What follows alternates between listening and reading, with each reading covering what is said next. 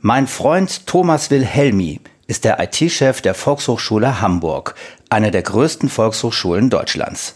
In Corona-Zeiten war es seine Herausforderung, das Homeoffice für die Mitarbeiter der über 18 Außenstellen zu organisieren. Seine größte Herausforderung hat aber etwas mit Abenteuer und Reisen zu tun. Thomas ist ein Wüstenfan. Im letzten Jahr hat er einen Teil der endlosen Sandwüste Badain Jaran durchquert. Die liegt in der inneren Mongolei und ist Teil der Wüste Gobi. Thomas erzählt von Lastenkamelen, Megadünen, extremen Klimaschwankungen, Strapazen und letztendlich von seiner Erkenntnis, nur ein kleines Sandkorn auf diesem Planeten zu sein.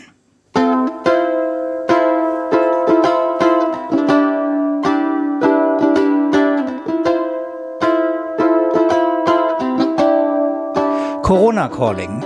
Gespräche mit Freundinnen und Freunden in einer außergewöhnlichen Zeit.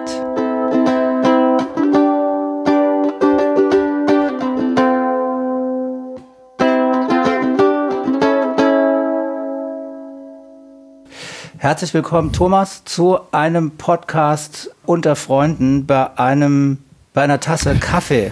Du hast ja gesagt Podcast. Das ist sehr lustig. Wir haben aber auch gerade festgestellt, dass wir gar nicht trinken können, weil wir diese Mikrofone Würde- vor genau. Mund haben. Ja, wird nicht klappen. Wie geht's dir? Alles gut Alles soweit? gut. Alles gut. Das Wetter ist gut. Sieht ja so aus, als wenn jetzt der Sommer richtig kommt. Ja, Also von daher wir haben Mitte, Mitte, Ende Mitte Juni. Juni, Wir haben gestern den längsten, den, die längste Nacht gehabt. Mitsommer. Mitsommer. Ja. Das heißt, ab heute geht es schon wieder rückwärts. Ja.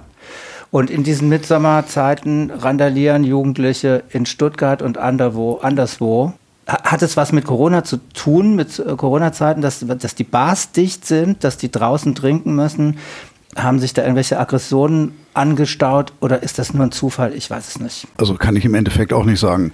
Also ich könnte mir schon vorstellen, dass das dieser, dieser Lockdown, den wir jetzt in den, irgendwie in den letzten Monaten gehabt haben, dass das irgendwie bei dem, sagen wir mal, bei dem Partyvolk sicherlich schon Auswirkungen gehabt hat. Aber dass das also jetzt auch so in Gewalt umschlägt, also das finde ich schon ein bisschen, ein bisschen spooky. Also naja, wobei auf der anderen Seite irgendwie ist das vielleicht auch so ein Phänomen, was wir ja, wenn man mal zurückdenkt oder vielleicht auch mal die letzten Jahre Revue passieren lässt. Also ich sehe oder meine jedenfalls schon zu sehen, dass die, die Schwelle Gewalt anzuwenden niedriger wird. Also das ist, also es wird schneller zugeschlagen. Also das finde ich auch schon ein bisschen beängstigend, muss ich sagen. Also warum, warum? Also Ja, mir geht es auch so, ja. Sind die sozialen Unterschiede in den letzten Jahren so gewachsen, dass da vielleicht Aggressionspotenzial entstanden ist? Also die sozialen Unterschiede sind auf jeden Fall gewachsen. Also das sehe ich eindeutig. Also da, das, das, das ganz sicher. Also ich glaube, ich meine, das ist, ich denke, das ist ja auch mehr oder weniger Konsens. Ähm, die Spaltung zwischen Reich und Arm hat auf jeden Fall deutlich zugenommen. Also vielleicht äh, hat Corona jetzt auch nochmal wie so ein, so ein Verstärker gewirkt. Weil äh, sicherlich haben jetzt viele, auch wahrscheinlich viele Jugendliche, ihre Jobs verloren. Also könnte ich mir vorstellen. Oder schaffen es nicht, jetzt in Ausbildungsplätze zu kommen, weil die Unternehmen wissen vielleicht auch nicht so richtig, wie es weitergeht jetzt und bilden erstmal nicht aus. Das heißt, das sind dann junge Menschen, die dann ja im Grunde auch nicht wissen, wo sie hinwollen. Oder können? Oder können, haben vielleicht noch viel weniger Perspektive als sonst, als zu normalen Zeiten. Ja, und das kann sicherlich auch gewaltverstärkend wirken. Es ist schwierig drüber zu reden. Mich hat es sehr beeindruckt, was da in Stuttgart passiert Ja. ist gestern. Also ähm, ich sag mal, es ist nicht greifbar. Ich glaube, es ist wenig greifbar und es spaltet diese Gesellschaft wahrscheinlich noch mal ein bisschen mehr. Das ist ähnlich, das ist, glaube ich, ist vergleichbar mit dem, was damals in der, in der Flüchtlingskrise passiert, äh, passiert ist. Da war auch ein Moment große Solidarität, das, was sich dann aber sehr schnell irgendwie in das Gegenteil verkehrt hat. Ich fand die Berichterstattung ziemlich einseitig. Also es kam von, äh, es kam von den Jugendlichen, kam überhaupt gar keiner zu Wort, also jedenfalls in den öffentlich-rechtlichen Medien. Und ich habe immer so bei mir gedacht, okay, was da passiert ist, ist auf Deutsch gesagt richtig scheiße. Aber ich würde gerne mal, bevor ich da im Grunde auch ein Statement zu abgebe ähm, oder das für mich auch abschließend bewerte, eigentlich auch mal die andere Seite hören. Was ist denn aus deren Sicht da passiert? Also warum ist das so eskaliert? Yes, warum ist das so eskaliert? Warum ja. ist das so eskaliert? Ja. Ich meine, es gibt doch eigentlich gut, ich meine, dass die, die, die, die Polizei da gekommen ist, eine, eine Kontrolle gemacht hat, ähm, das passiert ja alle naslang irgendwie. Warum eskaliert dann so etwas? Ja. So, und zwar auch so schnell und auch mit den, mit den Folgen, also dass die dann marodieren praktisch da durch die, durch die Innenstadt ziehen. Also das ähm wir werden das natürlich in diesem Podcast jetzt nicht erfahren. Wir sind ja auch nicht so aktuell in, in den Gesprächen, aber ich glaube, wir können schon festhalten, dass aus dieser Hoffnung, dass aus dieser Gesellschaft was sehr Solidarisches erwächst, relativ wenig geblieben ist. Ja. Aber lass uns mal drüber reden, was du machst. Du bist IT-Chef von einer Volkshochschule, von den Volkshochschulen nee, von in der, Hamburg, von, von der, der, Volkshochschule, von der von Hamburger, der Hamburger Volkshochschule. Ja. Ähm, ich finde das vielleicht jetzt als Übergang sehr treffend, weil bei Spaltungen oder Ungerechtigkeiten in der Gesellschaft auch Bildung eine große Rolle spielt. Aber beschreib mal erst, was du genau machst und was in der Corona-Krise passiert ist an den Volkshochschulen, gerade wenn man im IT-Bereich arbeitet. Also, ähm, weil du es nicht so ganz richtig gesagt hast, also es gibt eine einzige Hamburger Volkshochschule. Also es gibt die Oha. Hamburger, die Oha. Hamburger Volkshochschule. Die ist äh, im, verteilt über das gesamte Stadtgebiet natürlich. Also es gibt, wir haben also insgesamt über 18 Außenstellen. Und zwar das sind größere Plätze, wo also auch tatsächlich Mitarbeiter von uns sitzen also Verwaltungsmitarbeiter sitzen und wo wir Unterrichtsräume haben. Also dazu sind wir ähm, also sehr viel noch an Hamburger Schulen also nutzen die Unterrichtsräume von, von Hamburger Schulen, insbesondere irgendwie am Nachmittag und am Abend. Ähm, also die Hamburger, die Hamburger Volkshochschule. Kommt ist, daher, dass man in, in den Stadtteilen halt Volkshochschulen hatte. Genau. Es tut mir leid und nein, ich nein, natürlich, ich bin weiß man, eher, aber ja. gut, dass du es richtig gestellt nein, hast. Nein, weiß man also in, in der ja. Regel nicht. Also deswegen ist die Hamburger Volkshochschule gehört also auch äh, ähm, zu den größten Volkshochschulen Deutschlands. Kannst du kurz erklären oder weißt du, wie Volkshochschulen eigentlich entstanden sind? Ich weiß es gar nicht. Ja, natürlich, sicher. Volkshochschulen, letztes Jahr gab es ein, ein, ähm, ähm, ein sehr großes Fest hier in Hamburg, weil sowohl die Universität Hamburg als auch die Hamburger Volkshochschule sind 100 Jahre alt geworden. Die sind nach dem Ersten Weltkrieg ähm, von der damaligen, naja, die Räterepublik sozusagen, die ersten, äh, also die ersten demokratischen gewählten ähm, Institutionen hier in, in, in Deutschland ähm, haben schon erkannt oder wollten, ähm, ähm, wollten, dass es eine Bildung für alle gibt. Ähm, und zwar nicht nur im universitären Bereich, sondern eben halt auch wirklich tatsächlich Bildung auch für die, für die Arbeiterschicht damals. Und daraus sind eben halt, und das war eben halt das, das Besondere in Hamburg, die Hamburger, die Universität Hamburg und die Hamburger Volkshochschule sind zeitgleich gegründet worden. Wir haben eine unfassbar große Anzahl an Teilnehmern, die, sagen wir mal, soziale Sonderstellungen haben und die bei uns Ermäßigungen kriegen.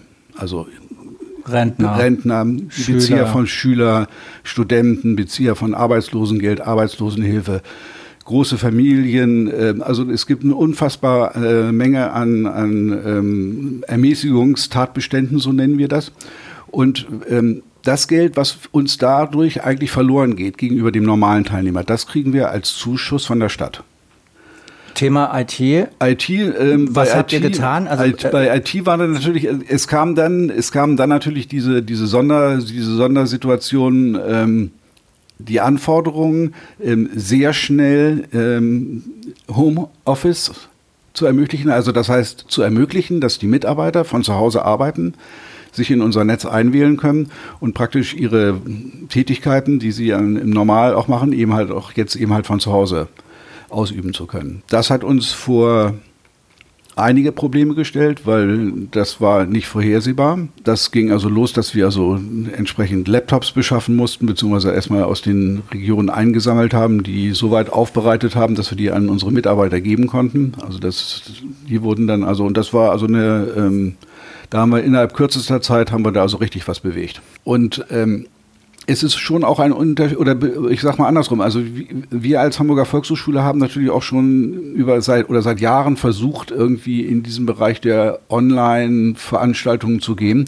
Das hat aber in Hamburg nie so richtig, nie so richtig funktioniert. Das funktioniert in, in Flächenländern. Wenn ich in, ich sage jetzt mal, also ohne das jetzt abwerten im, im, im sagen zu wollen, ähm, in MacPom irgendwo am A der Heide wohne und 50 Kilometer bis zu meiner nächsten Volkshochschule fahren muss, um da, was weiß ich, irgendetwas zu lernen, ist natürlich die Hemmschwelle eine viel geringere, auch das Angebot für einen Online-Kurs ja. zu machen. Äh, vorausgesetzt, ich habe in MacPom, da wo ich wohne, ein Internet, überhaupt einen Internetanschluss. Ähm, aber dann ähm, funktioniert das. In einer Stadt, in einer Großstadt wie Hamburg, ähm, ist es halt so, die Menschen müssen oder die Teilnehmer, die zu uns kommen, müssen in der Regel nicht besonders weit fahren. Und der persönliche Kontakt der Teilnehmer untereinander ist ein ganz wesentliches Kriterium. Und deswegen das, das funktionieren, deswegen, deswegen funktionieren in diesen großen Urbanisationen wie, wie Hamburg ist, funktionieren diese Online-Kurse nicht. Die Leute gehen nachher dann doch zusammen Bierchen trinken in der Vor-Corona-Zeit oder reden miteinander. Und ich meine, wir wissen es selber, wenn man also irgendwelche Präsenzseminare irgendwo gemacht hat, die wesentlichsten Informationen, die du gekriegt hast, hast du entweder unten bei der Zigarette, wenn du draußen warst, eine Rauchen, hast du da gekriegt, oder wenn du mittags zu Mittagessen warst oder sonst irgendwo. Da hast du eigentlich die, die wirklich wesentlichen Informationen ja, gekriegt. Ja. Insofern ähm, hast du eine tolle Arbeit. Lass uns nachher mal kurz oder ein bisschen länger drüber reden, mhm. wie lange deine Arbeit dann noch geht. Ja. Aber lass uns zum Stichwort Erwachsenenbildung mal darüber sprechen, wie wir uns in unserer Freizeit bilden. Wir sind beide ziemliche Asien-Fans und lieben Urlaube in Asien, um uns auch um uns weiterzubilden, ja, kann man das so sagen? Ja, ja natürlich, sicher. Also, da, also das, das, also im, das ist, eine, eine, es ist ein Ding, wo ich also sage, Reisen bildet. Es gibt ja diesen, diesen, diesen Spruch, also den kann ich zu 100 Prozent unterschreiben. Ich habe äh, auch immer so einen, einen unglaublichen Wunsch nach, nach Ferne gehabt. Liegt vielleicht auch so ein bisschen an meinem Alter und meiner Sozialisation, wie ich groß geworden bin dass ich immer, äh, ich wollte immer weg. Mir war das Deutschland immer so, es war mir immer zu klein und ich wollte eigentlich immer die Welt sehen. Was meinst du, wie du groß geworden bist? Kannst du kurz ein Stichwort sagen oder ist naja, zu intim? Ich bin, in, ich bin in einer Zeit groß geworden, also ich bin, bin jetzt irgendwie Mitte, Mitte 60. Ich bin in einer Zeit groß geworden, wo äh, da fing das Urlaub machen außerhalb von äh, Deutschland fing da gerade an. Also das darf, ich meine, das ist 60 Jahre her. Nein, Rimini. Äh, Rimini, also nach Italien fuhren die, fuhren, äh, fuhren, die, äh, fuhren die ersten. Es gab kein Internet. Also darf man halt auch nicht vergessen. Also heutzutage ist sich, kann sich jeder, der ähm, einen Rechner hat, kann sich im Grunde die Welt auf den Rechner holen. Das gab es damals nicht. Also ähm, die Sehnsucht. Die Sehnsucht war da. Die Sehnsucht war da. Und ich habe das Glück gehabt, auf Menschen zu treffen, die zu der damaligen Zeit, also das war ein Kompagnon meines Vaters, ganz konkret, das war so ein Reise, Reisefanatiker. Der hat in den 50er Jahren hat der, äh, ähm, ist er in, in China gewesen, wo noch nie ein Europäer zu der Zeit da gewesen ist. Der hat damals, und das hat mich damals so unglaublich angekickt, der hat Ende der, hat in den, in den 60er Jahren, in den 60er Jahren hat er eine Sahara-Durchquerung gemacht was ich denn in den 70er Jahren oder Anfang der 80er Jahren dann auch gemacht habe. Also der hat in mir so diesen, äh, ähm, dieses Reisefieber in mir geweckt. Ja, und äh, es ist mal gut, dass man das mal so sagt, weil es ist wirklich, das ist noch nicht so lange her. Ja. Da war Reisen eine komplett andere Geschichte. Ja. Auch diese Internetsache vergisst man. Gerade zu Corona-Zeiten, wo alles über Digitalisierung läuft oder vieles lief, jetzt lockert sich's. Ähm, das wäre schwierig geworden vor 30, 40 Jahren. Erzähl gerne bitte über die letzte Wüstentour mit deiner Frau, Christine, zusammen. Was ja, habt ihr gemacht? Also wir waren, äh, also jetzt natürlich jetzt zur Corona-Zeit, äh, ähm, wo wir im Endeffekt auch nicht wissen, wie es genau jetzt also weitergeht. Die nächsten Jahre sind wir, also meine, meine Frau, also Christine und ich, wir sind unfassbar happy, dass wir das letztes Jahr gemacht habe. Wir haben letztes Jahr eine zehn äh, oder elf, elftägige Trekkingtour durch einen Teil der Badai Jaran gemacht. Die Badai Jaran ist der südlichste Teil der Wüste Gobi und liegt in der inneren Mongolei. Die innere, also dieser Teil der äh, Mongolei gehört also zu China. Ja, das haben Sand. wir. Sand ist eine, eine reine Sandwüste mit der höchsten ähm, der höchsten Düne, der höchsten Sanddüne der Welt, die in der, also vom unten vom Boden, also bis nach oben zum Scheitel irgendwie etwas über, also 620, 625 Meter. Größer als der Michel. Höher. Naja, also deutlich höher. 600 Meter ist, also das, ähm, also viele, viele kennen vielleicht ähm, ähm, so ein paar Dünen. Ähm, Düne du Pilat ist ja ganz bekannt hier in, äh, in, in Frankreich.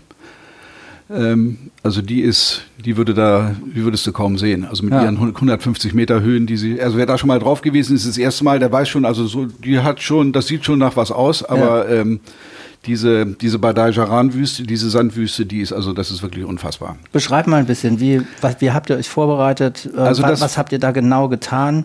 Äh, wie schwierig war es? Also Wart ihr auf dieser Düne oben drauf oder kann man das eigentlich ja, man gar nicht, weil die wandert? Also beschreib mal ein bisschen. Also das ist ähm, ähm, also wir haben uns natürlich vorbereiten müssen. Also es war eine organisierte Reise, das muss man also dazu sagen. Wir waren also ähm, ähm, zehn Personen, also zehn, zehn Menschen, fünf Frauen, fünf Männer die das, die, ähm, das gemacht haben. Der Jerome Blosser, das war, ist der Reiseveranstalter, Pure Tracks, die das also hin und wieder mal organisieren. Wir hatten einen chinesischen Führer, der aber ähm, in Peking Germanistik studiert hatte, also perfekt Deutsch sprach, was also auch sehr gut war. Zusätzlich hatten wir also vier mongolische ähm, Begleiter, die die Kamele, 20 Kamele, die unser gesamtes Gepäck getragen haben. Also es musste ja alles mitgenommen werden. Nicht? Die also Kamele also, haben das Gepäck getragen. Die Kamele haben ja. das Gepäck getragen. Also, die, also, also für uns, für uns alle für elf Tage trinken, essen, also alles. Ihr zu Fuß? Wir zu Fuß. Die Kamele haben das große Gepäck getragen und wir hatten also in dem Sinne nur Tagesgepäck. Wobei, ähm, wenn es morgens es, äh, es war häufig morgens sehr kalt, sodass man also erstmal mit, mit dicken Klamotten loslief und sich dann Sag im Laufe mal, des Tages. Äh, Minusgrade oder äh, also, über Null ähm, knapp? Oder Also es, es war so, es ist, ähm, wir haben also eine, was das angeht, eine, eine Zeit erwischt, die schon sehr außergewöhnlich war für die Zeit. Also wir sind im, im Oktober dort gewesen und wir haben also Temperaturen nachts bis runter minus 10 gehabt. Also es war so, dass zwischen uns ähm, ähm, im Zelt die Wasserflasche gefroren war am nächsten Morgen. Also das war in den langjährigen Temperaturmessprotokollen war das, ist das nicht so zu sehen. Also da hat man also gesagt, oder hatte man uns auch gesagt, also diese, die Wohlfühltemperaturen von den Rucksäcken würde ausreichen, also bei den Männern so bei 0 Grad. Und entsprechend Rucksäcke hatten wir. Also bei Frauen, die immer ein bisschen leichter frieren, dann minus 5 Grad. Aber wenn du in einem Rucksack liegst, der eine Wohlfühltemperatur von 0 Grad hat. In einem Schlafsack? Im Schlafsack. Im Schlafsack. Im Schlafsack. Ja. Im Schlafsack. Ja. Und du eine Außentemperatur von minus 10 hast, dann kannst du nicht mehr schlafen. Und es ist auch völlig egal, was du an- oder ausziehst. Du wirst in dem Ding nicht mehr warm. Und du liegst in diesem Zelt, in deinem Schlafsack auf der Isomatte und hoffst nur, dass es bald morgen wird. Und morgens bis mittags wird es dann und morgens bis mittags also, extrem heiß. Und mittags wird es dann, also hatten wir also durchaus irgendwie immer so zwischen, also an die 30 Grad. Ja. Also 40 Grad Temperaturdifferenz. Gut, nun muss man also sagen, diese Badai-Jaran-Wüste ist schon auch so eine extreme Wüste. Ähm, also die, die Maximaltemperaturen liegen da also im Sommer deutlich über 50 und im Winter auch deutlich unter 40 minus. Das also, heißt, das, das war richtig anstrengend. Ja. Kann man das so sagen? Also, das, also das du war, hast immer diesen also, Rhythmus, du weißt, jetzt wird es also, wieder saukalt. Ja, also äh, das, und morgens raus, aus, steif gefroren und ja. dann wieder in die Hitze rein. Ja.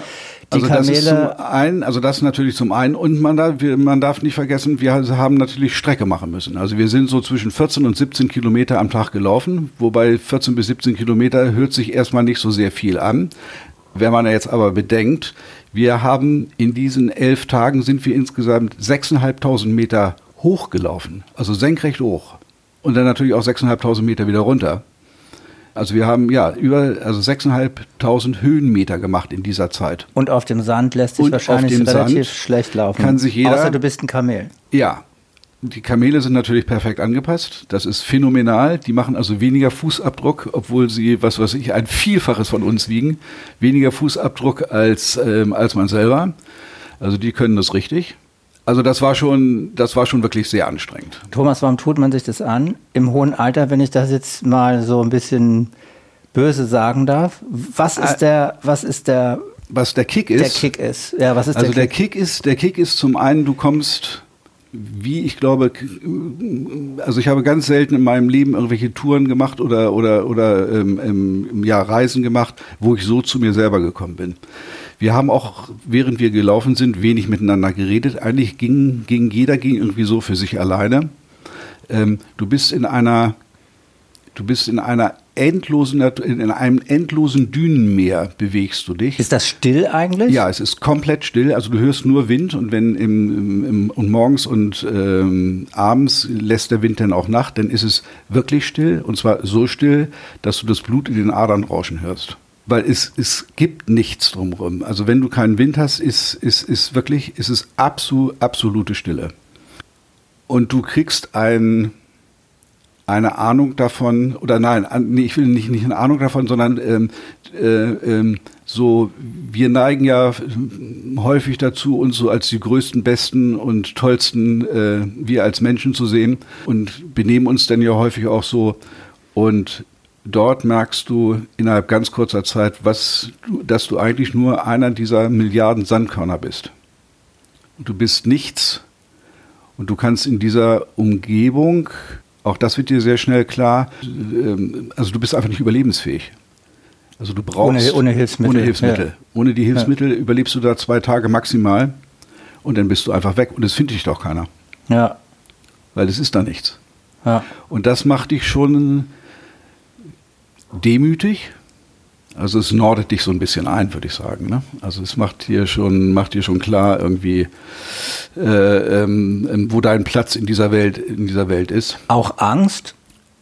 Nein, Angst komischerweise gar nicht. Angst haben wir eigentlich nie gehabt. Also weil wir natürlich wir, äh, wussten wir, also wenn es hart auf hart kommt, also der unser unser Guide, unser chinesischer Guide hat ein Satellitentelefon mit. Also die hätten Hilfe holen können, aber sagen wir mal so, wenn einer von uns da einen Herzinfarkt gekriegt hätte, bis da jemand da ist, ähm, lebst du nicht mehr. Also das ist, also das ist auch klar. Also das dauert dann einfach, das dauert einfach zu lange. Ne? Und habt ihr jetzt vor, das zu steigern?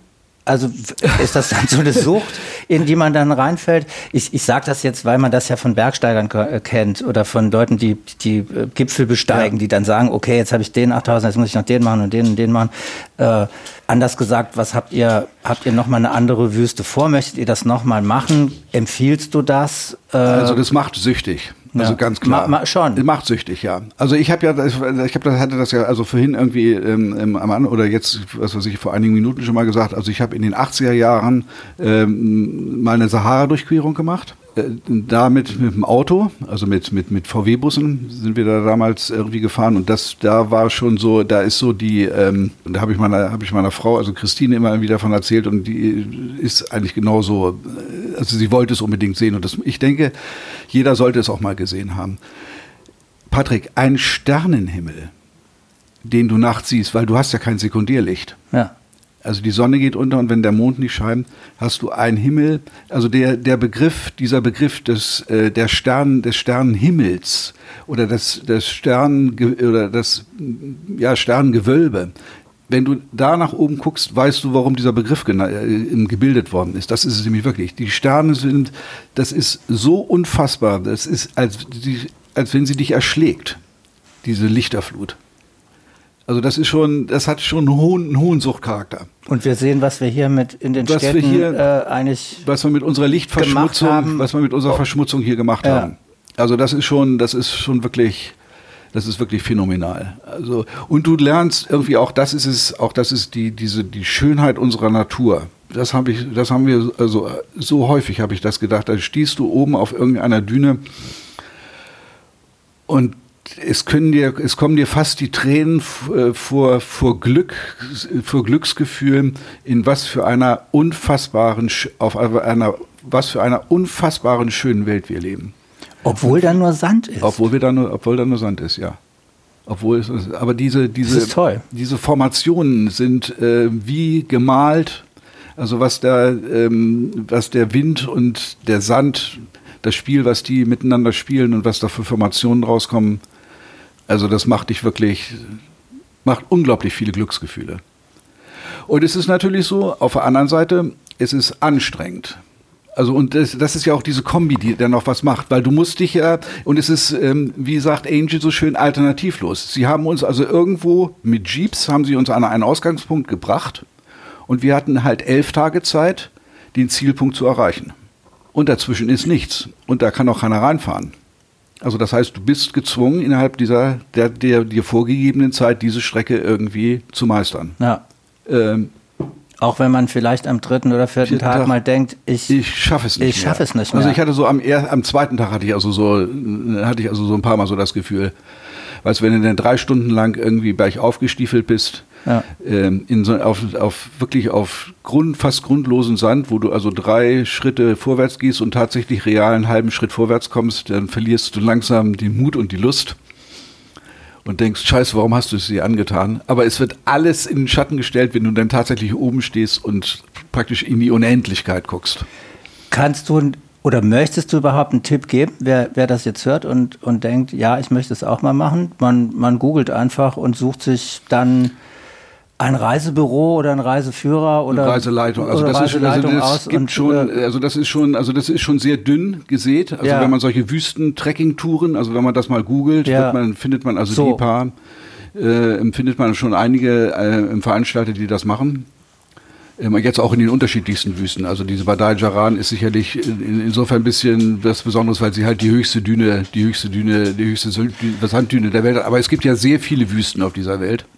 Ja. Und es gibt auch, äh, darf man ja auch nicht vergessen, auch wenn man so an Sahara denkt beispielsweise, ähm, die Sahara ist beispielsweise keine Sandwüste, es ist eine Geröllwüste. Also ähm, gibt zwar da auch ähm, hohe Sanddünen, aber das, das Gros der Sahara ist Geröll. Ja. Das war jetzt eine reine Sandwüste und ähm, es gibt Trekkingtouren, also in, in alle möglichen, alle möglichen Gebiete dieser Erde, wo es halt Wüsten gibt, auch mit unterschiedlichen Schwierigkeitsstufen. Ja. Also muss man ja auch, muss man da hängt auch so ein bisschen ab, also wie fit ist man, wie, wie fit ja, man ja. ist, ähm, was ist man überhaupt selber bereit, irgendwie da irgendwie ja. irgendwie auch an Entbehrungen auf sich zu nehmen, um, um so etwas zu machen. Also das ist dann individuell. Aber das gibt es also von, da gibt es also jedes, alle Spektren von, also von Wanderungen, also von leichten Wanderungen bis wirklich so Expeditionscharakter, wie wir das jetzt gehabt haben. Ja, schön. Also ich glaube, äh, dass das macht Lust, das auch mal auszuprobieren, ja. wie du das erzählt hast. Das, ja. klingt, das klingt toll. Ich wollte eigentlich mit dir über Freundschaften reden. Das, das holen wir einfach mal nach, glaube ich. Okay. Weil wir schon sehr relativ lange gesprochen haben. Und vielleicht machen wir das tatsächlich mal nochmal, ja, wenn, du, wenn du Lust hast. Weil ich, ich würde noch, noch ein Thema ansprechen, vielleicht auch in Bezug auf dieses Erlebnis Wüste, äh, was du eben beschrieben hast, sich so klein zu fühlen, sich als Teil dieser Welt zu fühlen, vielleicht endlich zu fühlen. Ich möchte es jetzt nicht zu pathetisch weiterspinnen, aber bei uns beiden steht die Rente an. Möchtest du darüber reden? Kannst du darüber reden? Was, was macht das mit einem? Also vielleicht zum Beispiel, dass man mehrere Wüsten besuchen kann, weil man die Zeit hat? Oder machst du dir gar keine Gedanken darüber, was, was, ja, was, was passiert, wenn man in Rente geht? Also konkret ist es bei mir jetzt so, ich werde Ende August, werde ich in dem Sinne mein, mein ja, ist bei mir Rentenbeginn. 1. September.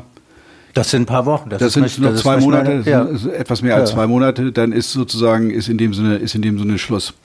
Ähm, ich hatte mit das dem, mit dem äh, Berufsleben, wie mit man dem das Berufsleben, so also mit genau sagt, richtig, ja. mit dem mit dem mit dem Berufsleben, nicht? Also dann beginnt die Rentenzeit. Ähm, ich habe mir das natürlich ganz anders vorgestellt. Das ist, Corona hat das, hat das natürlich komplett über den Haufen geworfen irgendwie, weil ich hatte mir irgendwie jetzt auch so, naja, also schon so, so Mitte, Mitte letzten Jahres, Mitte letzten Jahres überlegt, okay, ähm, gut, was musst du oder was willst du eigentlich jetzt hier noch an Projekten abschließen? Jetzt für die Volkshochschule. Für die Volkshochschule. Für die Volkshochschule, ähm, um das dann irgendwie meinem Nachfolger ähm, übergeben zu können, dann im Grunde ein gemachtes Haus dem Nachfolger zu übergeben. Das hat natürlich Corona alles über, also, also komplett über den Haufen geworfen, weil wir eigentlich seit, seitdem das klar ist, eigentlich ganz andere Dinge gemacht haben, und nur nicht an den äh, Projekten haben weiterarbeiten können, die ich eigentlich so auf dem Zettel und auf dem Plan hatte. Gut, aber insofern, insofern ist es, ist es momentan so eine ganz komische Situation. Ich habe eigentlich so äh, ähm, noch einen Berg an Sachen, die ich eigentlich erledigen möchte, äh, merke aber mit jedem Tag, das wird nichts mehr. Es kann einfach gar nichts mehr werden. Äh, weil die Zeit fehlt. Weil einfach die Zeit fehlt. Ähm, insofern oder aber was sich daraus ergibt, ich bin so gedanklich noch gar nicht in dieser, in der, in diesem Rentenmodus. Ich bin manchmal selber so ein bisschen überrascht, äh, wie schnell das letzte halbe Jahr umgegangen ist. Also das ist wie ein Wimpernschlag. Und zack, stehe ich jetzt auf einmal äh, im, im direkt davor. Also ist was auf jeden ist das auch, Entschuldigung, mhm. ist das auch ein Thema los, also das tatsächlich das Loslassen. Du, du, weißt, du hast eigentlich noch das, wolltest du mal das, wolltest du das noch, Nachfolger einarbeiten. Ja. Du musst loslassen. Ich muss loslassen. Also das ist sicherlich, das ist mit einer der größten Themen. Also ganz, ganz sicher loslassen. Also überhaupt äh, ähm, äh, äh, ja, also zu wissen, dass zu wissen, dass es jetzt jemand anders übernimmt oder übernehmen wird. Und ähm, damit äh, ist für mich dann im, im Endeffekt dann auch irgendwann Schluss.